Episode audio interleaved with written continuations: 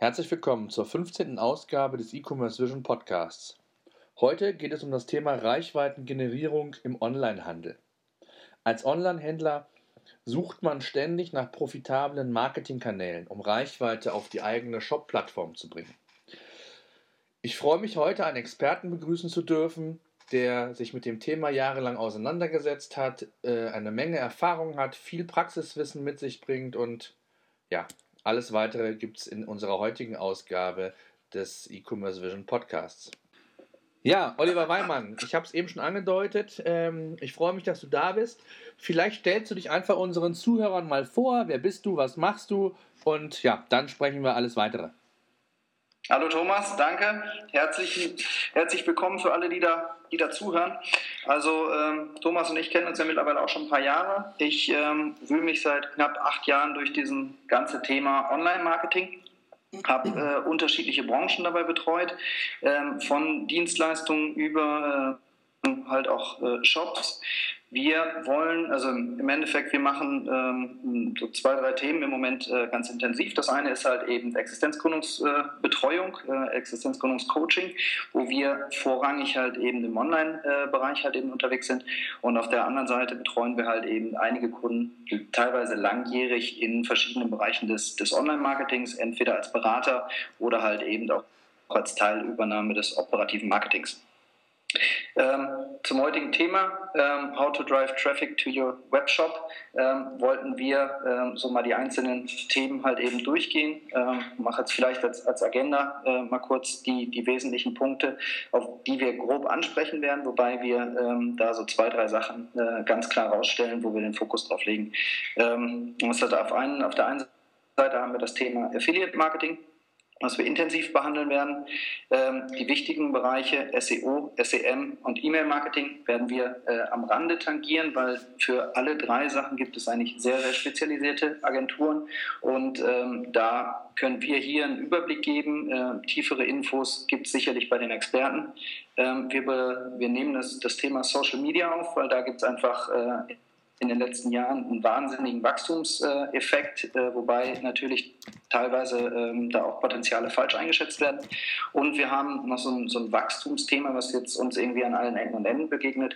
Das sind ähm, mögliche Cashback-Anbieter, Cashback-Systeme, die man gegebenenfalls nutzen kann, um halt eben weitere äh, Reichweite für den, für den Store halt eben zu generieren. Mhm. Sehr schön, danke dir für die Einleitung. Vielleicht noch ganz kurz für unsere Zuhörer. Ähm, du sagtest wir. Wir ist, glaube ich, die 360 Online Performance Group GmbH. Ähm, genau. nur, nur der Vollständigkeit. Ja. Sehr schön. Gut, ähm, Oliver. Thema Affiliate Marketing, du hast es angedeutet. Das ist ja gerade im E-Commerce einer ja, ein sehr verbreiteter Marketingkanal, der von vielen auch mit sehr viel Vorsicht ähm, behandelt wird. Das Thema Postview ist in, in, in, in, den letzten Jahren ja immer häufiger Thema geworden. Ähm, auch viel, ich sag mal, Negativ-Image, was das Thema anbelangt. Ähm, dennoch ist es für viele E-Commerce oder Online-Shops äh, ein relevanter Kanal. Ähm, wie sind da deine Erfahrungen oder was, was sind so Punkte, worauf du achten würdest, um gerade auch in diesem Bereich, sage ich jetzt mal, gerade auch den schwarzen Schafen aus dem Weg zu gehen. Äh, was sind da so Punkte, die du, ähm, die du da immer beachtest?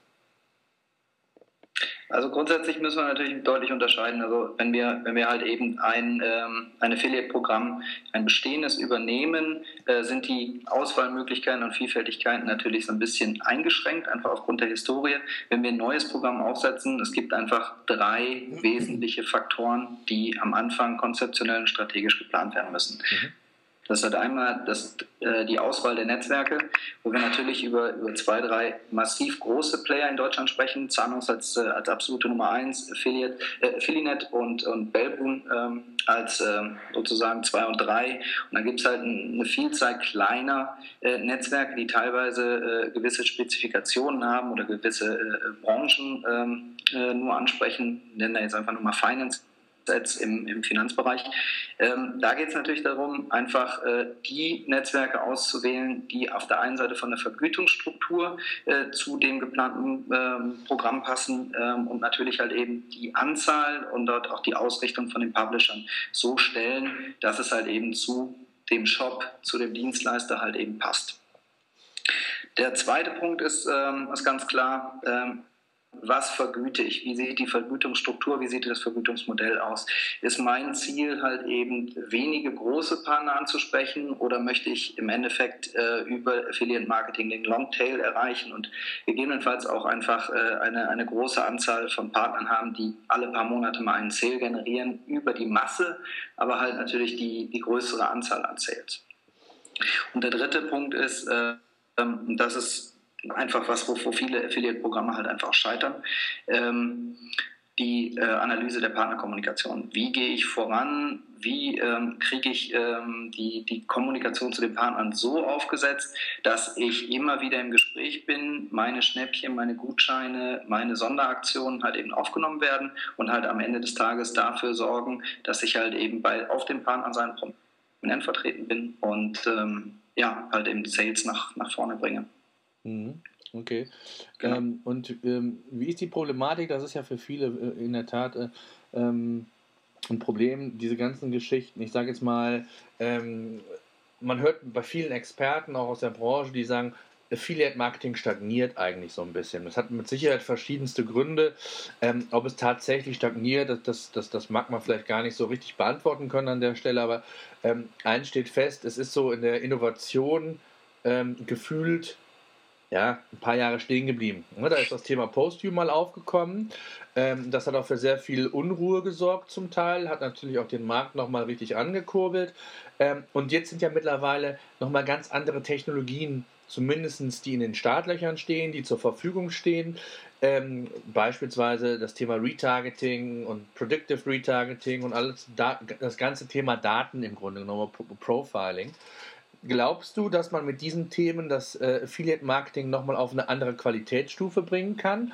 Ähm, und ist es sinnvoll, da auch, ich sag mal, Know-how und Zeit zu investieren? Oder äh, glaubst du, dass sich das eigentlich automatisch regelt? Also äh, einfach über diesen, über den, über die Ausschüttung, die ich als Online-Händler rausgebe und sage hier, äh, irgendwo gibt es schon Reichweite nach dem Gießkannenprinzip ähm, das reicht im Affiliate-Marketing völlig. Was glaubst du? Was ist, ist, ist, äh, in welche Richtung wird es gehen?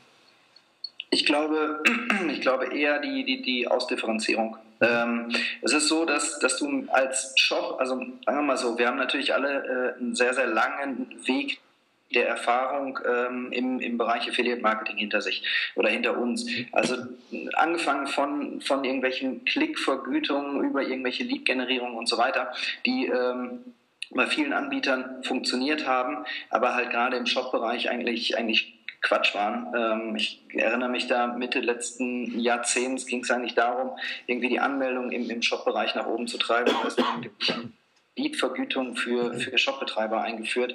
Ähm, das ist auf, auf, ähm, auf Sicht der, der langfristigen ROIs äh, war das völliger Quatsch, muss man ganz klar sagen. Der, für den Shop ist es ja relativ einfach. Wenn ich halt sage, ich habe eine, ähm, eine prozentuale Marge von XY, ähm, kann ich äh, an einen Affiliate, an das Affiliate-Netzwerk und halt eben gegebenenfalls an die Agentur ähm, Z ausschütten. Dann weiß ich, was für eine Performance hinterher bei mir überbleibt. Mhm. So, wenn ich damit hingehe, ähm, also wirklich den, ähm, den, den, die Transaktion ähm, halt eben vergüte, bin ich eigentlich aus der, aus der Schmerzzone raus.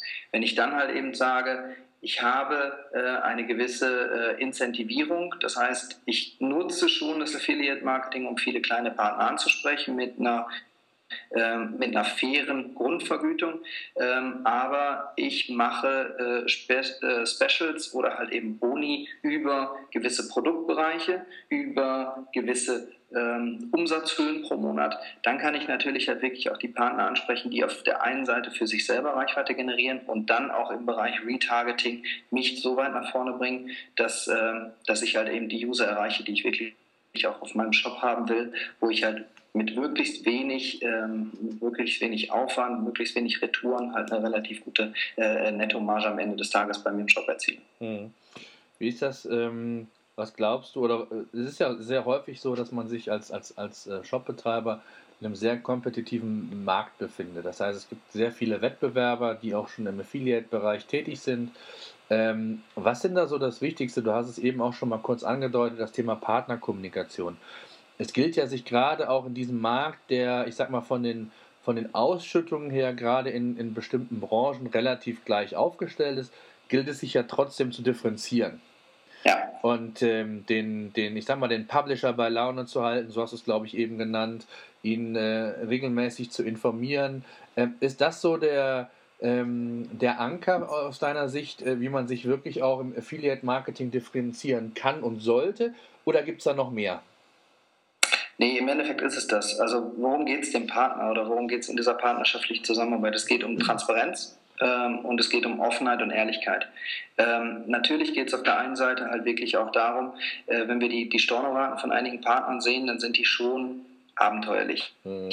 Ähm, da muss halt einfach offen und transparent kommuniziert werden, warum ist das so, was wird storniert und was sind häufige Gründe der, der, der Stornos. Einfach auch um dem Partner von vornherein auch die Möglichkeit zu geben, das Angebot halt eben ähm, offen und ehrlich auch in die eigene Reichweite einzugliedern, ähm, um halt eben hinten raus die Stornos halt zu vermeiden.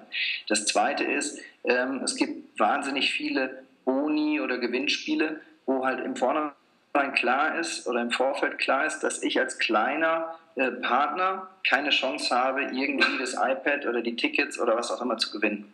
Und da ist halt einfach dann eine, im Endeffekt äh, vom Gefühl her so wie ähm, halt der, der klassische Telefonkunde, der als Altkunde immer die, die schlechteren Angebote bekommt als der Neukunde und sich dann einfach irgendwann verkaspert fühlt. Ähm, genauso ist es halt eben da mit den Publishern. Mhm. Also geht einfach darum, wirklich offen und ehrlich zu sein und gegebenenfalls auch äh, differenzierte Angebote für differenzierte Publisher-Groups zu, zu gestalten. Mhm. Ist es denn auch dann sinnvoll, also wir hatten, ich habe letztens nochmal mit einem, mit einem Shopbetreiber sehr intensiv gesprochen, ähm, der hatte sich auf ein, ein, Feedback auf einen Artikel gemeldet, ähm, der sagte, er hätte immer das Problem im Affiliate-Marketing, ähm, sie hätten halt in, oder wären in einer Branche tätig, die, ich sage jetzt mal, im Verhältnis zur Telekommunikationsbranche, wie auch immer, relativ geringe Ausschüttungen nur möglich macht. Ähm, jetzt ist es ja oft so, dass gerade natürlich große Seiten wenig Interesse haben, wenn sie zumindest vom Potenzial her relativ wenig verdienen können. Dann geht es dann wirklich eher in so in die Themen-Websites oder Publisher, die dann entsprechend in der Nische fungieren und vielleicht sagen, über meine Zielgruppe äh, ist quasi trotzdem noch ähm, das Traffic-Aufkommen so groß und auch die, ähm, dass ich die, die Affinität der Nutzer treffen kann, dass sich so ein Partnerprogramm für mich nutzt. Ähm, Gibt es da irgendwie auch nochmal Differenzierungsmerkmale, wenn ich in ganz schwierigen Branchen mich befinde, wo ich mich da auch nochmal differenzieren kann? Oder ist es tatsächlich nur die Partnerkommunikation? Ähm, am Ende des Tages ist es halt die Partnerkommunikation. Okay. Aber es ist natürlich halt auch wirklich ganz, ganz äh, individuell unabhängig oder abhängig von der äh, von dem Publisher. Wenn ich eine wenn ich wirklich eine, eine Special Interest Seite bin mhm. und einen gewissen Fokus habe, dann muss ich im Zweifel auch alle Anbieter oder alle Angebote von allen Anbietern aus diesem Special Interest Bereich halt eben aufbieten. Mhm. So. Und dann ist für mich als Partner erstmal oder als Publisher dann erstmal egal, ähm, ob die jetzt 5% oder 8% ausschütten, sondern ich muss sie ja drauf haben. Aber natürlich ist es am Ende so, wenn, wenn ich ein gutes Angebot habe, oder äh, dann bewerte ich die ganze Geschichte nach Real TKP. Sprich, wie viel Einwendung brauche ich, um eine Transaktion zu erzielen, was erziele ich mit der Transaktion und kann dann am Ende natürlich halt eben mein Traffic-Volumen auf der Website optimieren. Mhm. Wie professionell verschiedene Seiten davor gehen, das ist natürlich immer noch deutlich, äh, wirklich äh, absolut abhängig werden die professionell betreut, sind das Privatseiten, sind das Hobbyseiten. Ähm, nur am Ende des Tages ist es halt wirklich so, ähm, Special Interest bedeutet, ich bin mit allen anderen aus der Branche auf der Seite. Ähm, dann muss ich halt eben äh, intensiv in die Partnerkommunikation gehen. Mhm. Ähm, bin ich nicht Special Interest, dann geht es halt eher darum, bin ich, ähm, bin ich halt eben 5% oder bin ich der 8% Partner und äh, werde deswegen gepusht oder eben nicht. Jetzt gibt es ja verschiedene Schwerpunkte. Ja, sorry. Mhm. Nee, begleitend ist natürlich halt eben, welche, welche anderen Kommunikationsmaßnahmen habe ich gerade auf dem Markt? Bin ich mhm. eh gerade halt eben in aller Munde? Also ich, ich gehe jetzt davon aus, wir reden ja eher über kleinere und spezialisiertere Shops. Aber wenn ich natürlich gerade als Otto äh, eine Wahnsinnskampagne für, fahre, ähm, das über alle Kanäle läuft, gut, dann fällt es auch meinen Publishern relativ leicht, ähm, Traffic to Store zu generieren. Mhm. Würdest du trotzdem, wenn ich irgendwo in der Nische bin, ähm, zu den großen Netzwerken gehen oder sagst du, nee, es gibt mittlerweile auch so viel spezialisierte oder je nach Branche spezialisierte Affiliate-Netzwerke? Ähm, wie sind so da deine Erfahrungen vielleicht noch zum Schluss? Ähm, also wie gesagt, es kommt komplett auf die, auf die Größe des Stores an, es kommt mhm. komplett auf die, auf, auch auf die Möglichkeiten im, im, im äh, investiven ähm, Bereich. Also äh, an einem Zanox kommt im Zweifel keiner vorbei, wenn du es größer aufziehen willst. Ähm, wenn du als kleiner Shop erstmal ähm, dich so ein bisschen vortasten willst, ähm, macht es durchaus Sinn, mit kleineren Netzwerken anzufangen und dann gegebenenfalls im, im zweiten Schritt halt eben auf eins der großen halt eben aufzusetzen. Mhm. Okay. Sehr schön. Dann Aber es gibt halt da, da werden wir ja noch öfter zu kommen, klar, also im Affiliate-Bereich, im, im Shop-Bereich, wo wir auf Sales aus sind, ähm, da ist es relativ relativ einfach, auch schwarze Schafe äh, auf Publisher-Seite auszugrenzen.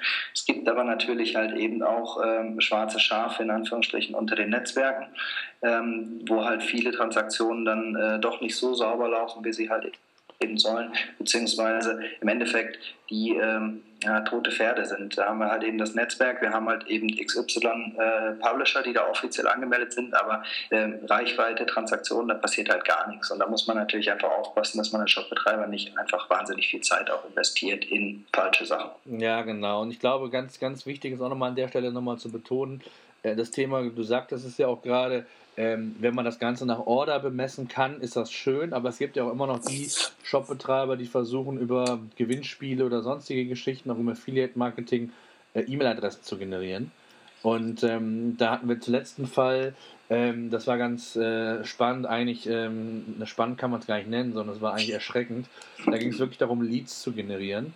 Und äh, nach einer Analyse, die wir dann gefahren haben, kam dann raus, dass ähm, verschiedene Publisher die waren auch zumindest nicht auf den ersten Blick zu differenzieren oder zumindest nicht so, äh, dass wir da irgendwie hätten was machen können. Kam aber raus, dass Leads generiert wurden ähm, von ähm, Menschen, die entweder im Altenheim sind, die Demenz sind, die gar keinen Zugriff mehr auf das Internet haben, aber wo Adressen vorlagen auf einmal. Das heißt, also der Kunde hat das tatsächlich recherchieren lassen ähm, wo es dann darum und mit dem Ergebnis, dass teilweise demente Menschen, alte Menschen in Altenheimen, wo dann entsprechend auch die Rufnummer nochmal verfolgt wurde, ähm, geprüft wurden und ähm, das sieht ja ganz danach aus, dass das ganz gezielt und bewusst gefaked wurde.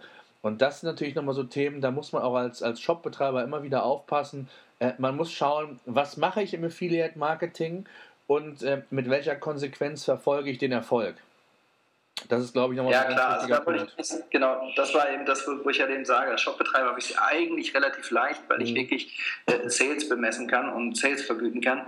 Wenn ich in andere Bereiche gehe, sei es halt Generierung von Datensätzen oder halt eben äh, irgendwie Probepakete oder sonstige Geschichten, da muss man halt schon echt wahnsinnig aufpassen, welche Vergütungsstruktur nimmt man da, macht man halt eben eine nachfolgende Sales-Vergütung dann erst, wie auch immer. Also da äh, muss, man, muss man ganz klar sagen, ähm, da wir auch über die verschiedenen Branchen, also auch für Finanzinstitute und so weiter, halt eben auch Datenqualitäten eingekauft, die ähm, eher grauenhaft sind. Also dann landest du nämlich auch ganz schnell bei irgendwelchen ähm, äh, Pay-per-Click-Geschichten, ja. ähm, wo halt eben die Leute dafür bezahlt werden, ihre E-Mail-Adresse einzugeben. Ja, genau ein gutes Stichwort E-Mail-Adresse. Ähm, ein weiterer wichtiger Kanal im, im Online- ähm, oder für einen Online-Händler ist ja mit Sicherheit das Thema E-Mail-Marketing.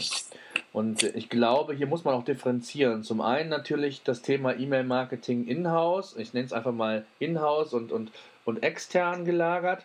Das heißt also, ähm, als, als Shopbetreiber habe ich ja eigentlich zwei Varianten. Ich kann entweder auf meine Stammdaten zurückgreifen, da habe ich im besten Fall auch meine, die E-Mail-Adressen meiner Kunden gesammelt und kann die regelmäßig, natürlich nachdem ich äh, entsprechende Zustimmung erlangt habe, ähm, regelmäßig mit Angeboten ähm, kommunizieren mit den Kunden, den präsentieren die Angebote, so also im Grunde genommen regelmäßigen Austausch beziehungsweise auch ähm, das Thema E-Mail-Marketing ähm, als Werbemaßnahme nutzen. Das ist natürlich die günstigste Variante, weil ich ja die Daten sowieso gesammelt habe, mir es aber auch zustimmen lassen ähm, und kann regelmäßig den Kunden mit attraktiven Angeboten, ich sag mal, ähm, mit ihm kommunizieren. Das ist die eine Geschichte. Dann gibt es ja auch noch die, die externen Dienstleister, wo ich mir Adressen einkaufen, mieten und was man da alles machen kann heutzutage, äh, um entsprechende Neukunden zu generieren. Ähm, das Thema E-Mail-Marketing, wir haben es auch eben schon mal gesagt, wollen wir jetzt gar nicht so in der, in der Ausführlichkeit ansprechen heute, aber ähm, hast du da irgendwie auch einen Erfahrungswert, Erfahrungswerte, also gerade was so diese externen Geschichten angeht, ähm, sind ja sehr viele Shopbetreiber zumindest auch ähm, ähm, zum, zumindest sehr vorsichtig, wie sie mit denen agieren, umgehen, ähm, weil man ja doch auch weiß, es gibt mittlerweile, ich weiß nicht, gefühlt äh, 300, 400, 500 verschiedene äh, E-Mail-Marketing-Dienstleister, die alle propagieren, dass sie unterschiedliche E-Mail-Adressen und, und Listen haben. Und ähm, wenn man das Ganze mal ähm, komprimiert und realistisch sieht, dann gibt es gar nicht so viele E-Mail-Adressen, die in Deutschland zur Verfügung stehen können, beziehungsweise zumindest nicht so viele, wie immer propagiert wird von den Dienstleistern. Ähm, hast du hier vielleicht einen anderen Tipp, wie man da aufpassen muss, wie man da vorgehen sollte und äh, was man da so am besten macht? Also das erste ist ja die Eindeutigkeit der E-Mail-Adressen der, der Provider, äh, wo man sich dann auch immer ernsthaft mal fragen muss, ähm, woher wisst ihr denn eigentlich genau, dass diese E-Mail-Adresse nirgendwo anders aufpoppt? Ist ja. es eure? Ähm, weil sonst kann ich das ja nicht, äh, nicht kontrollieren. Ich weiß ja nicht, was der Wettbewerb hat eben an E-Mail-Adressen hat. Also das ist schon mal ja, eingeschränkt äh, äh glaubwürdig zu, zu nutzen, diese, diese Information. Mhm. Äh, der Punkt, ähm, was E-Mail-Marketing angeht, ähm, wir persönlich haben bislang ähm, sehr schlechte Erfahrungen gemacht, muss ich muss ich ganz offen sagen. Allerdings ähm, habe ich Mit über äh, verschiedene äh, befreundete Agenturen bzw. Mhm.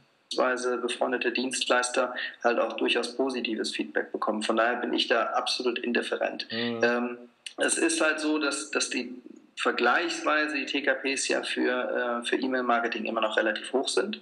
Ähm, von der, von der einfach ähm, psychologischen Einstellung muss ich natürlich sagen, das sind eigentlich Leute, die gesagt haben, bitte kontaktiere mich äh, mit Sachen, die für mich interessant sind. Und wenn das wirklich so eingehalten würde, wäre das jetzt, ich meine, völlig klar, die müssten sich ja eigentlich darüber freuen, dass sie diese Angebote bekommen.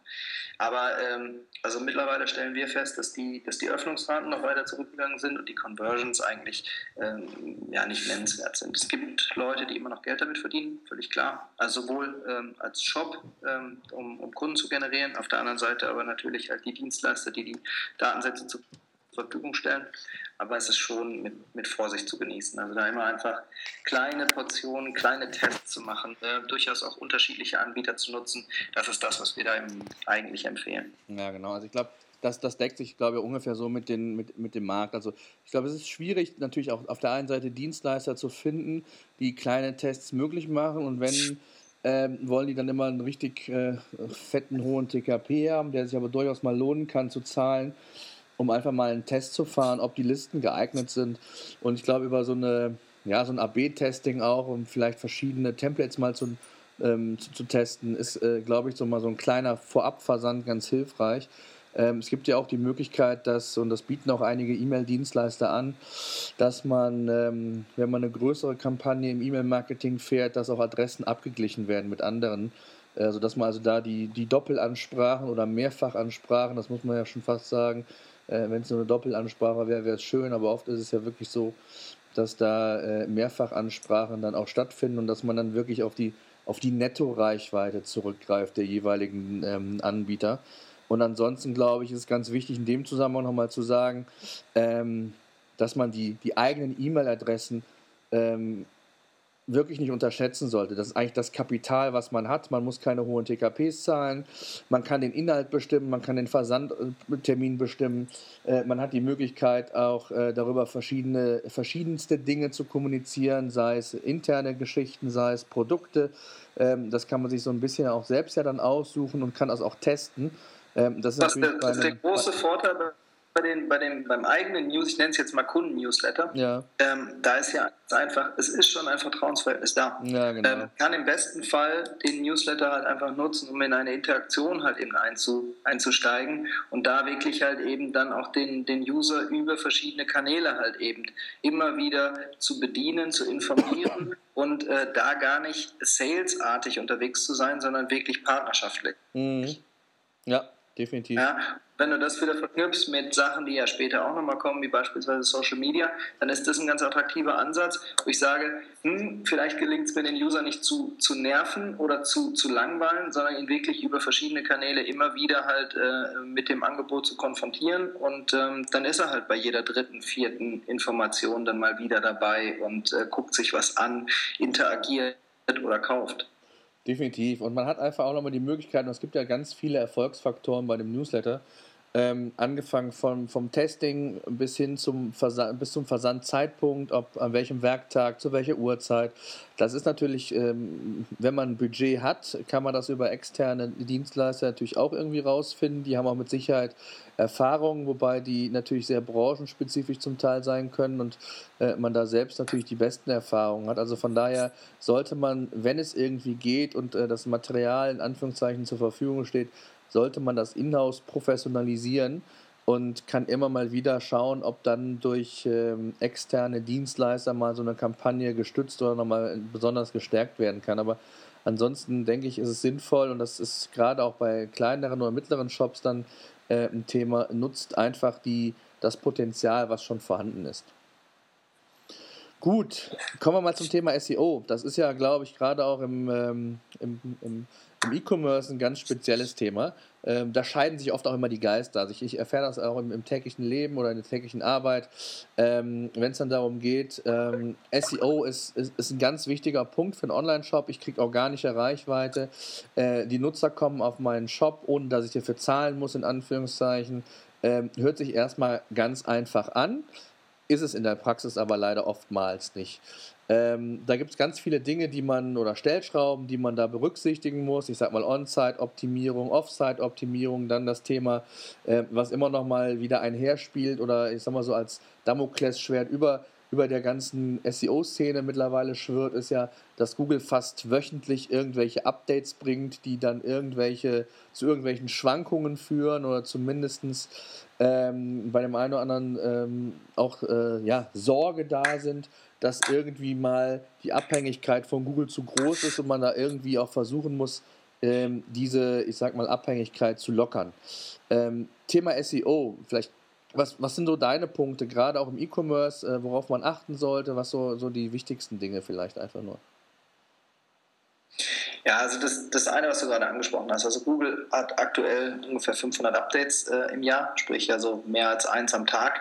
Ähm, die sind teilweise minimal, teilweise sind sie halt eben wie die beiden bekannten äh, Pinguin und äh, Panda ähm, sehr äh, mit großen Auswirkungen für Shops, aber halt eben auch für, für ähm, Content-Seiten halt eben ähm, verbunden. Mhm.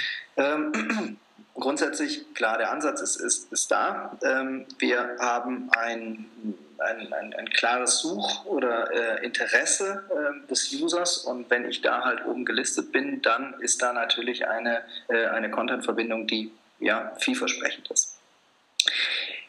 Das Logische bei der ganzen Geschichte, alle Shops aus der gleichen Branche zielen quasi auf die gleichen Keywords. Ähm, da machen wir uns ja nichts vor. Das muss ja auch so sein. Das heißt, wir haben, das hast du gerade angesprochen, es gibt halt eben, wir müssen da ganz klar unterteilen in On-Site, Off-Site. Ähm, On-Site, sprich auf der Seite des Shops, kann ich wahnsinnig viel machen. Einmal dadurch, dass ich halt den Shop technisch sauber aufsetze, eine vernünftige URL-Struktur habe, äh, die Keywords, die Suchwörter halt eben vernünftig auf der Seite halt eben benenne. Ähm, da, sage ich mal, ist halt eben der Shopbetreiber gefordert, das mit dem Technikanbieter oder halt eben selber äh, so darzustellen, wie es geht. Aber selbst bei, bei WordPress Installationen ähm, und äh, äh, ähm, Standard-Shop-Systemen ist das eigentlich mittlerweile recht äh, auf, auf, auf einem hohen Standard, dass da eigentlich so die, die Anforderungen grundsätzlich erfüllt sind. Was on-site wahnsinnig wichtig ist, ist wirklich dafür zu sorgen, dass Content auf der Seite ist und nicht, dass man äh, wirklich rein mit den Produkten und Mini-Beschreibungen dabei ist, sondern dass man wirklich einfach ähm, auch aus User-Sicht die Produkte erklärt, dass man den User ranführt, dass man halt Bedürfnisse aufnimmt, weil dadurch werden natürlich die Suchworte auf der Seite platziert, man gelangt eine, äh, eine gewisse Bedeutung und äh, Wichtigkeit zu dem Begriff und äh, schafft es im Zweifel, und dann wechseln wir jetzt halt auf die Offside-Seite, äh, darauf ähm, oder schafft es dann, dass andere Seiten ähm, auf einen selber verlinken, ähm, weil man interessanten Content hat. Die zweite Sache dann bei Offsite ist natürlich das klassische, ähm, das Link, das, das Mieten oder das äh, Kaufen von Links beziehungsweise das Schließen von Kooperationen, um halt eben äh, Backlinks zu erreichen. Ähm, ganz standardmäßig kann man natürlich sagen, umso mehr Links ich grundsätzlich auf meine Seite halt eben ziehe, umso besser ist die platziert, weil halt eben die Gewichtung der Links und halt eben die, ähm, die Bedeutung des jeweilig verlinkten Wortes, des Keywords halt eben da ganz wichtig ist. Ähm, grundsätzlich gibt es für den SEM und SEO-Bereich ähm, einen Haufen spezialisierte Agenturen, ähm, die einen Heidenaufwand betreiben, da immer äh, State of the Art zu sein. Ähm, ich kann eigentlich jedem Shop nur empfehlen, ähm, sich die Nische zu suchen, wo halt eben der Content dementsprechend ist, Kooperationen zu schließen, ähm, da immer wieder auch mal auf anderen Seiten Gewinnspiele zu machen, um halt eben die Backlinks zu bekommen. Und ähm, ansonsten ist es halt eben eine sehr, sehr große Budgetfrage. Das ist halt leider, äh, sind wir von diesen Anfangszeiten halt relativ weit entfernt. Also SEO kostet einfach richtig Geld. Das stimmt. Das, zum einen kostet es richtig Geld, zum anderen darf man aber auch nicht den Fehler machen, das hatten wir auch schon öfter mal bei Kunden, dass man sich nur ausschließlich auf eine SEO-Agentur verlässt. Klar, die wissen, wovon sie sprechen, das, das mit Sicherheit, ähm, aber es ist auch immer eine Frage, und das ist letztendlich die entscheidende Frage, äh, sind die Keywords, sind die Rankings, die ich dann vielleicht mehr habe, äh, wirklich so entscheidend für mich, um Profit zu machen, um Umsatz zu generieren? Oder achte ich auch so ein bisschen auf das Thema Usability? Es kommt immer wieder mal zum Vorschein, wo äh, man mit SEO-Agenturen auch zum Thema Navigation diskutiert. Wie ausführlich gerade diese Broad Navigations, wie ausführlich dürfen die sein? Die haben ja zum Teil sehr viele Verlinkungen. Ähm, ne? Man weiß, dass, die, dass solche Art oder dieser, diese Art von Navigation ähm, sehr gerne verwendet wird, wenn man, äh, ich sag mal, eine Vielzahl von Produkten hat. Ähm, eine SEO-Agentur würde mit Sicherheit sagen, ja, halt, stopp, aber nehmt mir nicht zu viele Verlinkungen mit rein. Also auch da muss man natürlich abwägen und aufpassen. Ähm, ne, die, die Balance zwischen SEO und Rankings auf der einen Seite und auf der anderen Seite ähm, zum Thema Usability, ähm, Umsatz, Profit, Stichwort Conversion. So, ich glaube, das sind auch nochmal ja. so ganz wichtige Punkte, äh, die sollte man als, als Shopbetreiber immer im Fokus haben. Also nicht nur äh, durch den Kanal SEO schauen, sondern man sollte immer so ein bisschen das Gesamtbild vor Augen haben. Das ist, glaube ich, an der Stelle nochmal so zusammenfassend ganz wichtig auch nochmal festzuhalten, oder? Das stimmt. Wobei, ähm, da muss man natürlich sagen, es ist das ist ja einfach äh, ein Rattenrennen. Also äh, Google probiert ja immer wieder halt die, ähm, die, den Algorithmus darauf anzupassen und zu sagen, was möchte der User gerne sehen. Und äh, das, kann, das kann man eigentlich auch den Jobbetreibern empfehlen. Überlegt halt, was ist für den User komfortabel, wie komme ich halt eben als User gut durch den Prozess, welche Infos brauche ich. Und wenn ich mich daran halte und das konsequent und technisch umsetze, dann bin ich für Google schon mal nicht so schlecht unterwegs.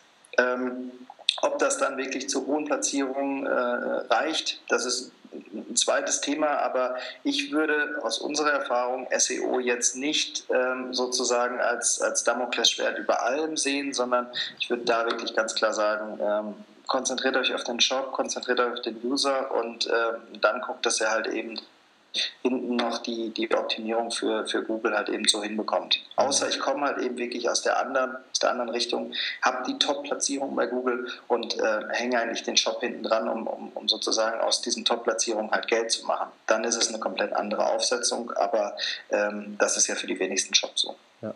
Ähm, Stichwort SEM oder SEA ist ja im, im Online-Shop oder im E-Commerce auch ein ganz wichtiges Thema. Ähm, gerade auch durch die, ich sag mal, Erweiterung und Möglichkeiten der PLAs, also sprich die, die Möglichkeiten, die Google Shopping mittlerweile auch bietet.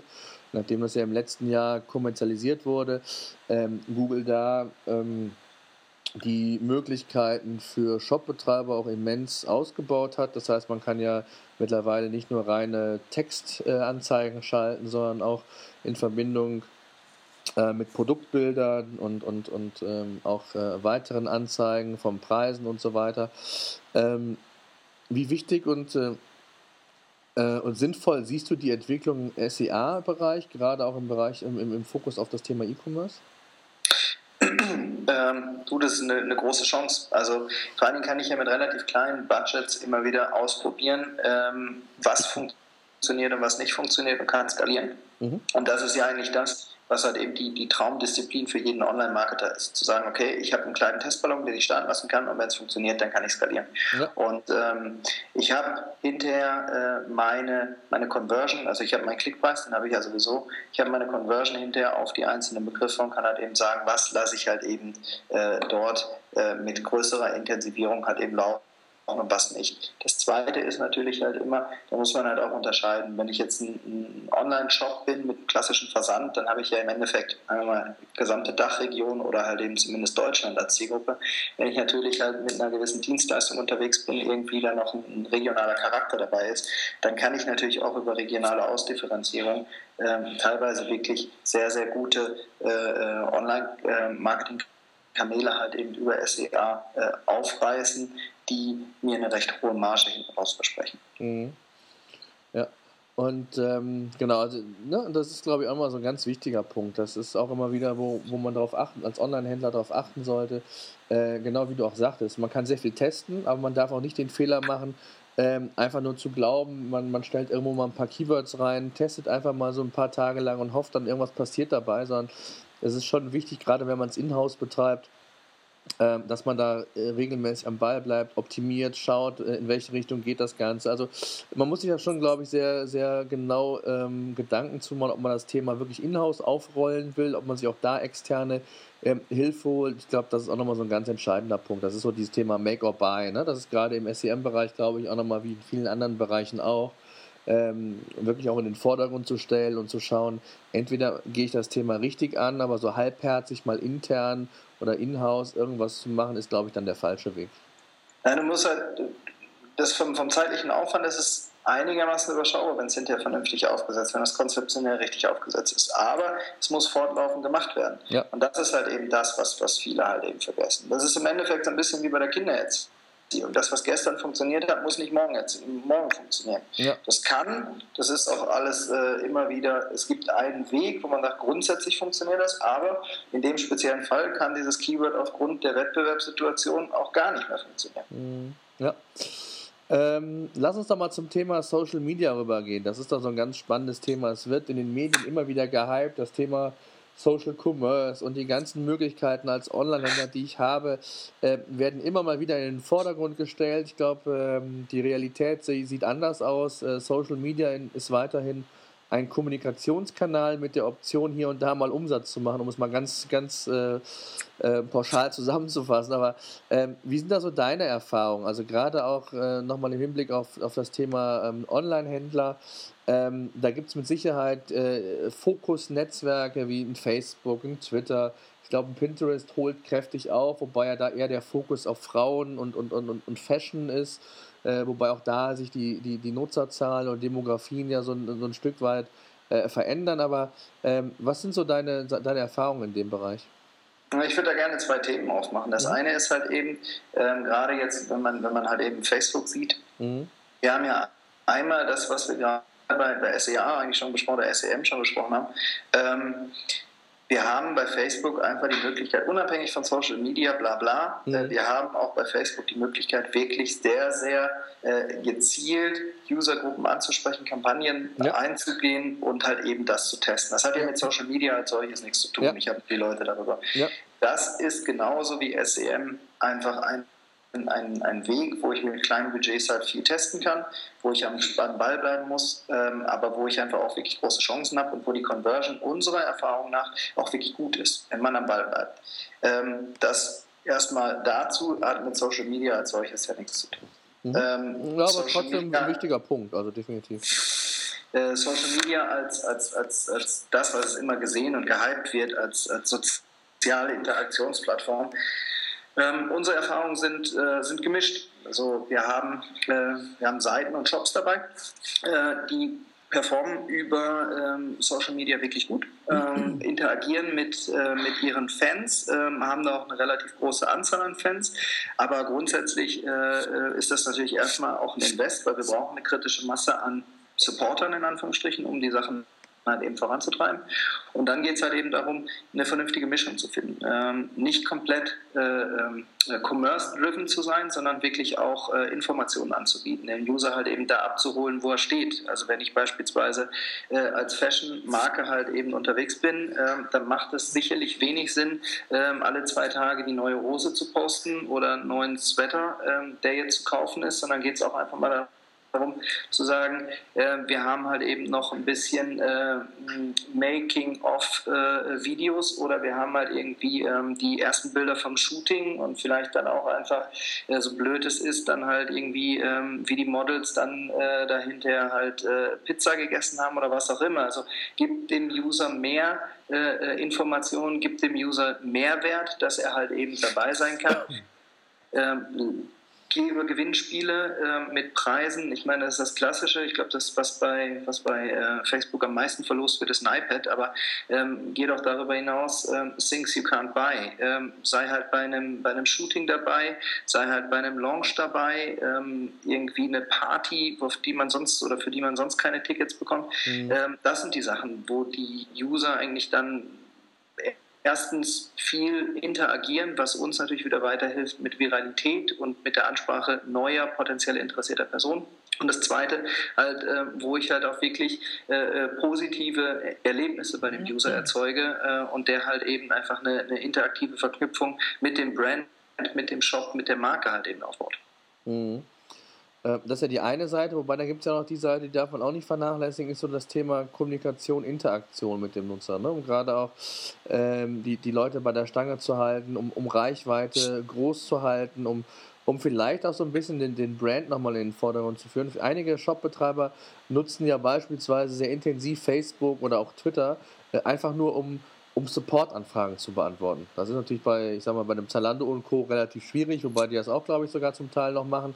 Äh, aber da ist natürlich ein ganz anderes Aufkommen da. Also ich glaube, es, es gibt so verschiedene ähm, Konzepte und Spielarten, gerade auch im Social Media, die im Onlinehandel getestet werden, aber so richtig der Durchbruch ist, glaube ich, noch nicht gekommen. Ich glaube, letzten vor ein paar Tagen kamen die aktuellen Zahlen, ähm, das erste Mal die Zahlen von Twitter nach dem Börsengang.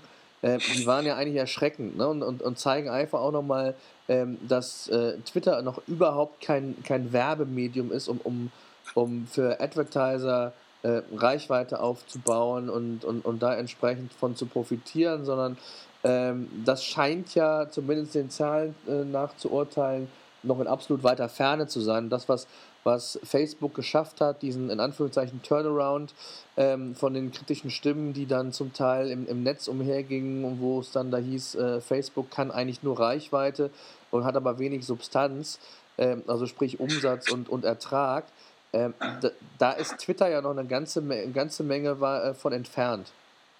Ähm, siehst du das so als, als, als Problem, dass sich das irgendwie so als, ich hätte zwar gesagt, so eine Art Zweiklassengesellschaft irgendwann ähm, fokussiert und dass es irgendwie heißt, äh, Facebook wird vielleicht äh, Thema Kundenbindung und vielleicht sogar Social Commerce irgendwann mal sein, weil es gab ja immer mal wieder Ansätze, wo auch Facebook das Thema ähm, Commerce mal zumindest getestet hat, in den Vordergrund genommen hat, versucht auch über solche Kanäle dann, sage ich jetzt mal, Umsatz zu generieren äh, und Twitter dann eher so die Region ist, ich, ich kommuniziere nach außen, aber äh, von Commerce sind wir da eigentlich so ganz weit weg. Glaubst du, dass das passiert oder, oder ist es einfach nur so, ein, so, so eine Momentaufnahme? Ähm, du, ich glaube, bei, bei Twitter, die Zahlen waren ja gar nicht so schlecht, die, ähm, die Commerce-Zahlen, sondern äh, die, die, die Advertising Spendings, die sie, die sie generiert haben. Ich glaube, dass das Wachstum an Usern war halt eben nicht dementsprechend, was erwartet wurde an der, an der Börse. Aber mal unabhängig davon, ich glaube einfach, dass, äh, dass halt die ähm, Facebook von der Bewertung her, muss man ganz ehrlich sagen, müsste sich Facebook eigentlich in einen Mega-Shop irgendwann verwandeln, weil ähm, rein über Advertising Spends wird diese, dieser Börsenwert ja niemals dem gerecht, was es ist. Mhm. Aber das werden wir halt alles sehen. Mhm. Ähm, ich glaube einfach, dass du bei Facebook einfach durch die verschiedenen äh, Medieninhalte natürlich einfach eine viel, viel größere äh, ähm, Möglichkeit hast, ähm, einfach von der Struktur äh, Shops zu platzieren und halt eben da reinzugehen. Das sehe ich bei, bei Twitter ehrlicherweise nicht. Aber ähm, wir haben vorhin auch über andere Startups geredet, die man, ähm, will jetzt bei Twitter nicht mehr unbedingt zwangsläufig vom Startup äh, sprechen, aber äh, die man einfach auch von der, von der Entwicklung völlig falsch eingeschätzt hat. Also ähm, der aktuelle Stand scheint so zu sein. Da mhm. gebe ich dir definitiv recht. Mhm. Und ähm, wenn ich äh, jetzt als Shopbetreiber oder halt eben als beratende Agentur Spur ähm, in, die, in die Analyse gehe, dann würde ich halt eben sagen, Pinterest macht halt eben Sinn für äh, diverse Shops, für diverse Güter, um einfach dort äh, Follower-Streame zu erzeugen, um mit den Bildern halt eben zu interagieren. Das ist, ähm, das ist schnell, das ist gut, da kann man viel erreichen, ist in Deutschland aber noch nicht so angekommen. Ähm, Facebook ist einfach der Kanal, wo ich äh, einfach zig Millionen Leute abgreifen kann, wo ich auch eine intelligente Form von Werbung mittlerweile integrieren kann. Äh, Twitter macht Sinn, um wirklich ähm, zu informieren über das Unternehmen, über neue Partnerschaften, sozusagen halt eben Unternehmenskommunikation, macht für mich aber weniger Sinn im Bereich ähm, der Produktplatzierung oder wirklich Advertising. Mhm. Okay. Wenn, wenn man jetzt einfach mal guckt, es gibt einfach ja quasi äh, jede Woche äh, neue Startups beziehungsweise äh, neue Netzwerke, die halt eben irgendwie gehypt werden oder gepusht werden. Ähm, da sehe ich ehrlicherweise auch noch keins. Also es sind schon viele, viele spannende Konzepte dabei. Es gibt ja gewisse im, im Musikbereich, es gibt gewisse halt eben, ähm, wo man halt eben nur eine exklusive äh, Zielgruppe hat, wo man halt eben nur bestimmte Sachen kann ähm, teilweise, wo man halt eben Leuten folgt, wie bei, wie bei Twitter und gar nicht befreundet ist wie bei Facebook. Da gibt es einfach viele, viele Konzepte, die sich, die sich erstmal beweisen müssen. Aber ähm, ich glaube, da sind halt einfach auch in Deutschland ein paar, paar Startups unterwegs oder in den Startlöchern, zumindest von dem, was wir hier mitbekommen, ähm, die durchaus den Markt nochmal aufrollen können, die spannend sind, aber über die wir im Moment einfach noch nicht reden müssen. Mhm. Und was glaubst du so, mal so einen Blick in die Zukunft gerade auch mal gerichtet, glaubst du, dass Facebook sich etablieren wird oder kann. Äh, es ist ja immer wieder davon die Rede, dass äh, Facebook aktuell scheinbar unheimlich viele äh, Nutz, Nutzer verliert, wobei die Zahlen oder auch die, die kommunizierten Zahlen von Facebook da eigentlich eine andere Sprache sprechen. Ähm, und und wenn, wenn nein oder wenn ja, gibt es für dich so einen Geheimfavorit, wo du sagst, das, das ist so ein, oder ein Geheimtipp, das ist so ein, ein Social Network, da kann ich mir vorstellen, dass das auf Facebook nochmal ähm, Konkurrenz machen kann? Oder siehst also du das aktuell gar nicht?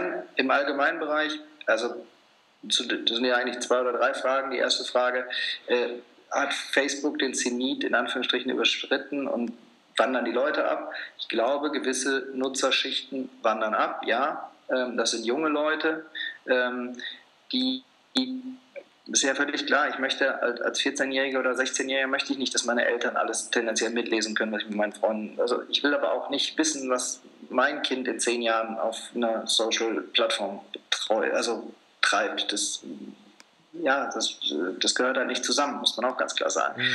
Das heißt, wir haben Facebook als, als, als übergreifendes und überbordendes Medium äh, und, und, und Interaktion und ich glaube, das wird sich auch nicht ändern, muss ich ganz klar sagen. Ähm, und ich glaube, da halt wirklich Kraft und Zeit zu investieren, kann sich für jeden Jobbetreiber nur lohnen. Ich sehe nichts anderes, was kommt. Es werden immer wieder Sachen halt eben, äh, eben gehypt, ähm, die halt eben aufkommen. Es gibt sicherlich auch einfach in den verschiedenen Bereichen äh, immer wieder äh, neue Sachen. Sagen wir einfach sowas wie, wie, wie Crossing oder Sing ähm, oder, oder LinkedIn für den für den Businessbereich mhm. äh, äh, sich halt ausgebildet hat. Die haben da ihre Nische und ihren Ansatz und da poste ich im Zweifel aber auch nicht, dass ich mir jetzt neue Schuhe gekauft habe. Und ähm, genauso wird es halt eben ähm, dann, glaube ich, auch sein. Da gibt es mehr Nischen, die spannend sind, ähm, auch ein paar Nischen, wo wir ganz aktuell halt eben dran arbeiten, aber ähm, das, äh, das wird man halt eben sehen, was da jetzt über die nächsten 12, 12 18 Monate passiert. Ich glaube, es wird irgendwie eine relativ spannende Zeit, weil im Moment ist natürlich auch sehr, sehr viel Venture Capital halt eben im Markt und verfügbar und ähm, da wird man halt sehen, ob da halt eben das nächste halt hochgeschossen wird oder nicht. Ich sehe aber eigentlich keine Konkurrenz zu Facebook. Okay, und was siehst du, ich sag mal, ist ja letztendlich ein Dienst auch von, von Facebook mit Instagram. Instagram, das ist ja, ich sag mal, so wird gerade bei verschiedenen Markenartiklern im Moment ja enorm äh, ich hätte jetzt bald gesagt gehypt, aber ich würde sagen eher enorm in Anspruch genommen, genutzt und äh, immer mit größerem Erfolg. Siehst du hier irgendwo ähm, ja, ein Trend? Geht es, geht, es, geht es mobile oder ist es nur aufgrund der, der zunehmenden ähm, Nutzung von, von mobilen Diensten und, und auch dieses gesamte mobile Surf, mobile Leben quasi? Oder äh, ist Instagram äh, für dich auch ein Beispiel, dass es auch in, in dem Bereich nochmal vielleicht Verschiebungen geben kann? Ich glaube, es wird immer Verschiebungen geben. Also die, die, die Sache sehen wir ja halt auch. Also ich meine, wer konnte sich vorstellen, dass Yahoo nicht mehr halt eben oder als Maschine keine Rolle mehr spielt. Ich ja. glaube, da, da sind, der Wandel ist so massiv und so groß, ja. dass ähm, da, das maße ich mir nicht an, da irgendwas zu sagen, kann ich nicht. Aber ähm, ich glaube halt eben, der Trend zu den mobilen Endgeräten, der geht halt immer weiter. Ähm, wir werden auch äh, eine, eine, eine ein, ein, Wandel bei den Shops halt eben sehen. Ähm, wir sprechen halt immer, wir haben vorhin auch das Thema hier gehabt, äh, versprechen immer noch von der Verlagerung äh, hin zu Mobile und dass wir immer mit zweistelligen Wachstumsraten halt eben agieren. Ich glaube einfach in den letzten Jahren war es darüber, dass halt eben natürlich die Tablets wahnsinnig zugenommen haben und äh, oftmals ja keine Differenz differenzierten Zahlen zwischen wirklich Smartphone und Tablet halt eben ausgewiesen wird, sondern das insgesamt unter Mobile zusammengefasst wird. Mhm. Aber ich glaube halt auch, dass viele Sachen ähm, äh, und viele Vertragsabschlüsse hinter wirklich über Smartphone zur Verfügung äh, oder zustande kommen, zur Verfügung gestellt werden. Und da geht es halt eben darum, nochmal auch für den Shopbetreiber zu sagen, okay, wie kriege ich halt eben die, die Prozesse auch in einer App oder halt eben auf einer, äh, auf einer Mobile Page so abgebildet, dass es für den User komfortabel ist und er Bock dazu hat. Und mhm. ich meine, im Endeffekt verdichtet sich ja dadurch ja der Alltag. Das heißt, immer wenn ich irgendwie fünf Minuten oder zehn Minuten warte, kann ich eigentlich schon mich darum kümmern, einen neuen Stromanbieter zu finden, äh, kann ich mich darum kümmern, eine Reiserücktrittsversicherung für das nächste Jahr abzuschließen oder was auch immer. Und diese Verfügbarkeit muss ich als Jobanbieter natürlich auch anbieten. Ob das mhm. dann halt eben in PIN, also das in, in, in, in Instagram, in Facebook, in, in, in eine Social-Plattform mit integriert ist oder nicht, ist dann erstmal zweitrangig. Mhm. Okay. Ähm, ein weiteres Thema, was wir auch noch bei uns auf der Agenda haben, ist das Thema Cashback-Systeme. Ähm, ich sag mal, da gibt es ja unheimlich viele von. Es gibt, äh, ich glaube mal, wie in allen anderen Branchen auch, das ist auch im Affiliate-Marketing nicht anders, gibt es da viele schwarze Schafe. Es gibt, glaube ich, wenig seriöse Anbieter, aber äh, auch das ist immer mal wieder Thema ähm, im E-Commerce. Ähm, wie siehst du da die Entwicklung? Äh, ist es aus deiner Sicht ein sinnvoller Kanal? Äh, insbesondere auch, und das ist ja immer so ein, ein häufiges Thema, äh, was die Schnittmenge Affiliate Marketing, Cashback-Systeme angeht. Das ist, glaube ich, so eine ganz wichtige Frage. Äh, wie siehst du das?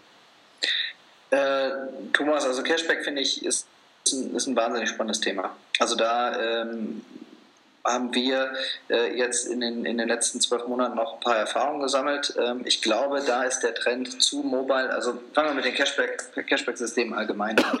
Ähm, in der Regel war es bis jetzt so, dass wir da halt eher so Freundesgewinnungsprogramme gesehen haben. Ähm, ich sehe das halt eben ähm, schon als, als, als Wachstumsfeld, überhaupt überhaupt gar keine Frage. Das Problem mit den, mit den Affiliate-Provisionen bzw. mit der Affiliate-Anbindung ist halt einfach, wir können es im Moment einfach noch nicht real-time abbilden. Und da die Verzögerungen führen natürlich auch zu Verunsicherung bzw. auch zu dem Auftreten von schwarzen Schafen, weil du es natürlich nach einer gewissen Zeit einfach auch nicht mehr nachhalten kannst. Das heißt, es ist da extrem wichtig, dass äh, innerhalb von 24 Stunden die Transaktion aufgeführt wird. Mhm für den User und dass halt eben dann auch ähm, nach einer gewissen Zeit auch wirklich die Transaktion dann halt eben da ist. Und was ich halt wichtig finde, Cashback heißt für mich wirklich Cashback. Also es gibt Geld zurück. Es gibt nicht irgendwelche Bonuspunkte oder sonstige Prämien, sondern wir reden da wirklich halt äh, in dem Fall über Geld. Ähm, es macht sicherlich für für Shops ähm, einfach Sinn, das ein bisschen abzuwarten, welche Anbieter sich halt da eben etablieren und äh, dann auch im Zweifel direkte Kooperationen mit diesen Anbietern halt eben anzustreben. Ähm, weil dann schaltet man halt eben den Affiliate-Zwischenschritt sozusagen aus ähm, und spart halt einfach auch an Zeit. Das ist halt auf der einen Seite für den User dieser Cashback-Programme ist es halt eben so, dass ähm, dass da halt einfach ein höherer Komfort, eine höhere Sicherheit da ist für den Shop-Anbieter, weil er einfach viel viel intensiver halt eben in die Platzierung gehen kann. Und für den Cashback-Anbieter ist es natürlich auch gut, einfach da dann äh, gewisse Boni, Gutscheine und so weiter auch abgestimmt mit dem, mit dem Shop halt eben so rauszugeben, wie sie halt eben gemeint sind. Mhm. Ähm, was ich bei der, bei der Cashback-Sache halt ähm, als, als wesentlich erachte für den Shopbetreiber ist, ähm, über den Cashback muss ich zusätzliche Reichweite generieren. Es bringt mir nichts, auf meiner eigenen Seite Cashback anzubieten oder einen Cashback-Button oder irgendwie sowas, weil die Leute habe ich eh auf meinem Store. Die brauche ich nicht mehr. Mhm. Mir geht es darum, ich will Reichweite von irgendwo außerhalb dazuziehen. Und da ist natürlich einfach wichtig, vertrauensvoller Partner, eine vertrauensvolle, eine vertrauensvolle Userbasis, entweder von dem Partner oder halt eben, wenn der über Dritte geht und Reichweite generiert, dass da halt einfach auch vertrauensvolle Seiten dabei sind. Dann habe ich eine große Chance mit diesem, mit Cashback Modellen, mit Cashback-Anbietern, ähm, da halt eben auch neue User zu generieren und halt eben auch ertragreiche äh, Transaktionen halt eben zu verwirklichen. Mhm. Jetzt gibt es, ich sag mal, im Affiliate-Marketing arbeitet man ja sehr häufig mit diesen Gutscheincodes oder Gutscheinen. Da gibt es die, die, die Coupons. Äh, das Thema Cashback äh, ist auch sowohl, sage ich jetzt mal, klassisch Desktop, klassisch Mobile äh, ein Thema. Glaubst du, dass äh, Cashback von Mobile mehr profitieren kann von dem Kanal oder siehst du da irgendwo so ein, eine Balance? Was, was, was, wo wird Cashback hingehen? Geht, ist, ist, wird es das Thema Mobile abdecken? Wird es äh, beide Themen abdecken, also sowohl äh, Desktop als auch Mobile? Was glaubst du, wo geht da die Reise hin? Ich glaube, also ich glaube, Mobile ist dann ein wahnsinnig großes Thema. Also das äh, ähm, wir haben halt einfach die Möglichkeit, es wird auf kurz oder lang, ähm, ich glaube, da sind mehrere Konzepte halt jetzt eben äh, dabei umgesetzt zu werden, aber auf kurz oder lang wird es halt eben die Cashback-App geben. Mhm. Davon bin ich überzeugt. Ähm, ich glaube, jetzt nächste Woche geht halt eben, also es ist halt jetzt im, im iOS Store äh, in, der, in der Prüfung gibt es halt eben Cashback Me, ähm, äh, eine App, die da halt eben an den Start geht, wo halt 700 Stores halt eben integriert sind, ähm, wo ich halt eben dann als User meine eigene App habe und darüber kann ich auf eine Vielzahl an Stores halt eben zugreifen. Das heißt, ich kann dann meinen Stromanbieter, mein, mein Internet oder halt eben mein Zalando-Shopping halt eben dann durchführen. Ich glaube, dass das wird, wenn die Shops damit spielen und halt eben die Transaktionsmöglichkeiten und den, den, den Pfad für den User halt eben äh, intelligent halt äh, und komfortabel in den, in den mobilen Endgeräten halt eben verwirklichen, dann glaube ich, ist es ein Riesenthema. Mhm. Davon mich überzeugt. Und du hast halt eben dann den einen Cashback-Anbieter, ähm, dem du vertraust oder vertrauen musst, aber es ist ja dann halt auch eben zu testen und du brauchst dich nicht ständig irgendwo einloggen, sondern du rufst die App auf und dann bist du halt eben drin. Ja, wobei die Frage ist natürlich, die, die man sich als, als Online-Händler stellen muss, natürlich, reicht mir ein Cashback-Anbieter? Weil letztendlich ist es ja so, auch hier sprechen wir im Grunde genommen von dem Thema, äh, in welchem Bereich arbeite ich. Wenn ich irgendwo, ich sag mal, als, als äh, Generalist unterwegs bin, dann reicht mir vielleicht ein großer. Ähm, jetzt bin ich aber in, in, in der Branche, was weiß ich, Gesundheit oder sonst irgendwo aktiv äh, wo es dann schon darum geht, ähm, auch vielleicht speziellere Themen abzudecken oder auch speziellere Zielgruppen anzusprechen, äh, dann ist natürlich, sind mir natürlich bei einem Anbieter unter Umständen äh, relativ schnell die Grenzen aufgezeigt, was die Reichweite angeht. Ähm, ist das ein Problem, wenn ich mit mehreren zusammenarbeite, gerade auch was das Thema Tracking angeht, auch was das Thema, ähm, ich sage mal generell, äh, auch Reputation anbelangt hier und da gibt es ja, wie gesagt, auch, auch schwarze Schafe. Äh, wo würdest du darauf achten?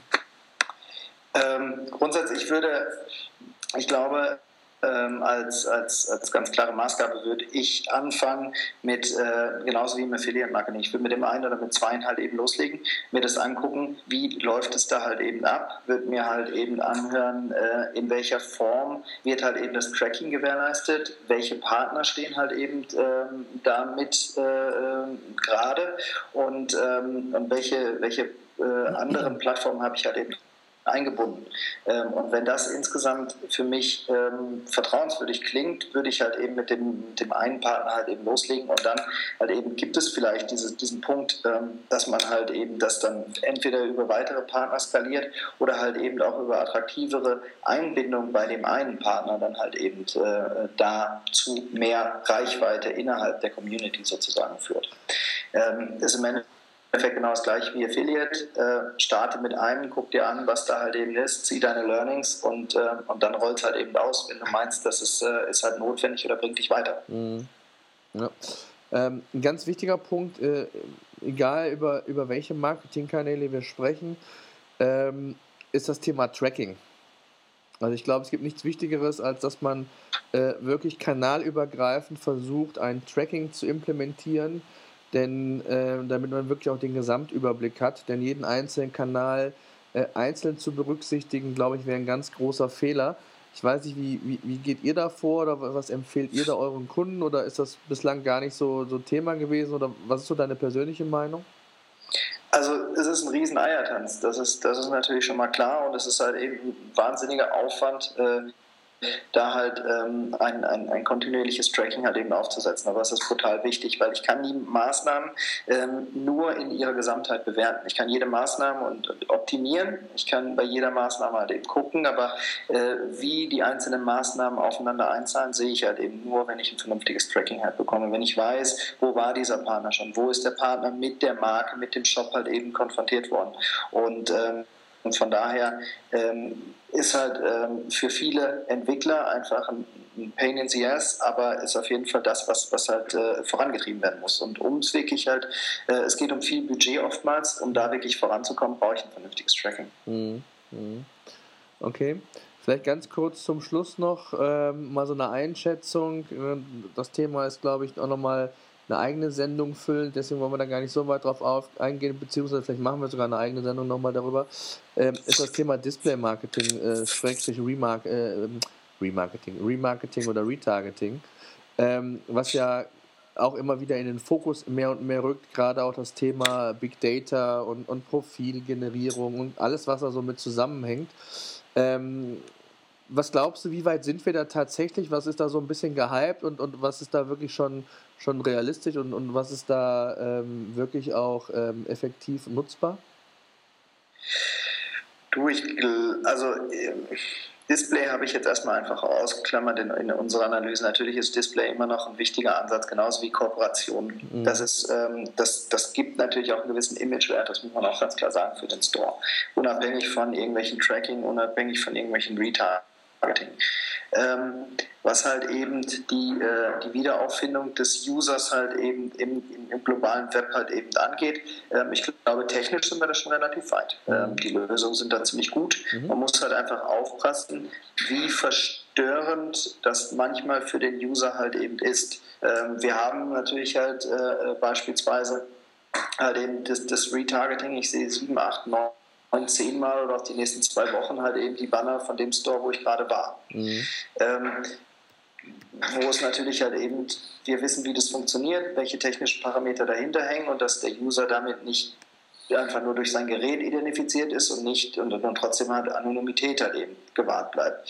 Nur ähm, viele User sind deswegen natürlich schon auch ein bisschen verunsichert, warum sie denn und ähm, was die denn jetzt noch alles über sie wissen. Da muss man schon auch ein bisschen aufpassen. Das Zweite ist halt eben, es gibt immer wieder Probleme im, im, im Retargeting. Ähm, was ist, wenn ich der User bin, der die Transaktion schon abgeschlossen hat? Dann kriege ich die Banner bei vielen Partnern immer noch angezeigt. Das heißt, da bin ich ja genau an der Zielgruppe vorbei. Und zwar haargenau vorbei.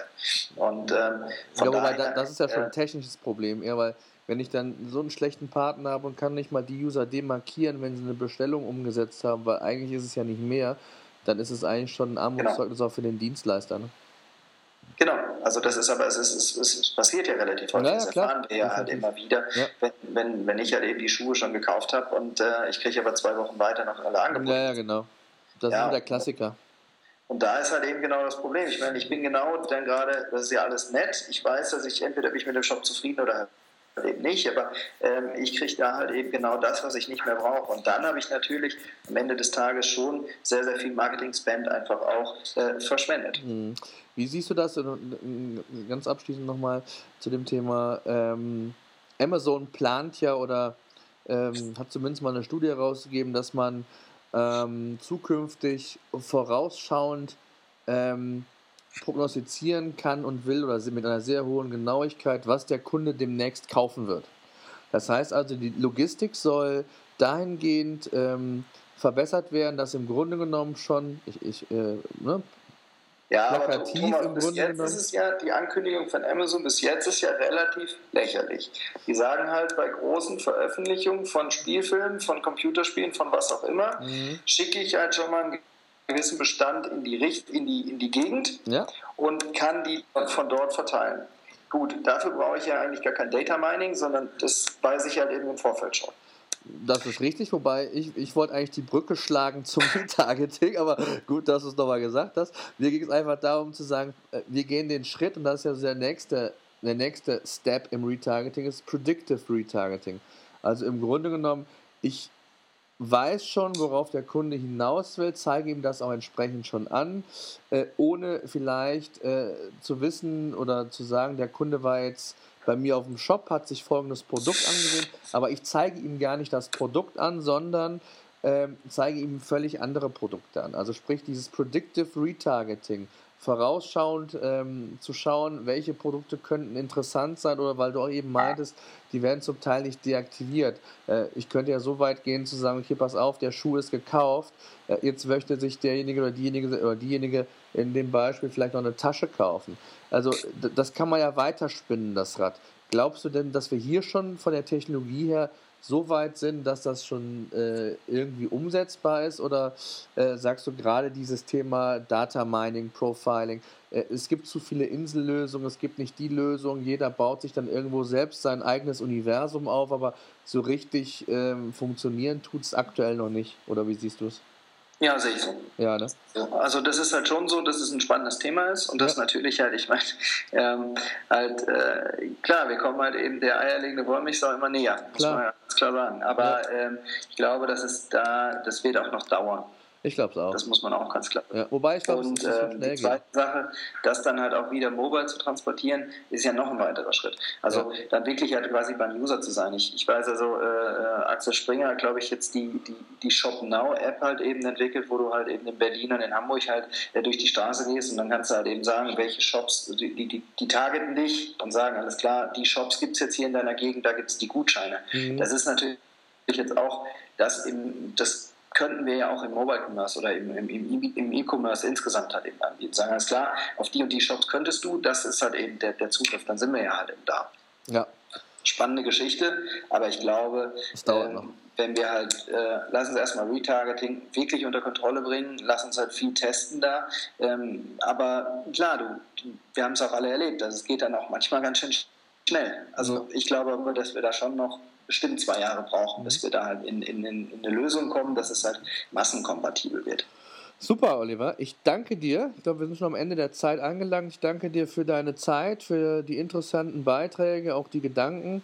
Ähm, ich glaube, das hat äh, nochmal auch unseren, unseren Zuschauern und auch unseren Shopbetreibern gezeigt, äh, wie wichtig es, glaube ich, sich, und das ist nochmal so ein bisschen zusammenfassend, sich Gedanken zu machen, wo will ich, wo soll die Reise hingehen, äh, mit welchen Mitteln, äh, wie kann ich das effizient gestalten, äh, Gibt es ausreichend Ressourcen, um das wirklich mit der Intensität auch in-house zu betreiben? Sollte man sich externe Partner suchen? Das muss, glaube ich, jeder Online-Shop-Betreiber für sich selbst entscheiden. Da gibt es auch jetzt nicht die, die, den Weg, sondern da gibt es verschiedene äh, Wege und richtige Wege. Und äh, ich glaube, dass das ganze Thema Reichweitengenerierung im E-Commerce weiterhin spannend bleibt. Da gibt es mit Sicherheit noch noch viele äh, weitere Kanäle, die wir jetzt auch aus Zeitgründen nicht ansprechen konnten. Äh, Thema Blog, Content Marketing und was es dann alles noch gibt. Da werden wir mit Sicherheit auch nochmal eine, eine, eine weitere Sendung zu machen, aber ähm, bis dahin danke ich dir erstmal für die, für, die, für die Zeit und die Teilnahme und wünsche dir und äh, euch weiterhin viel Erfolg. Danke dir. Danke, ciao. Bis dann. Ciao.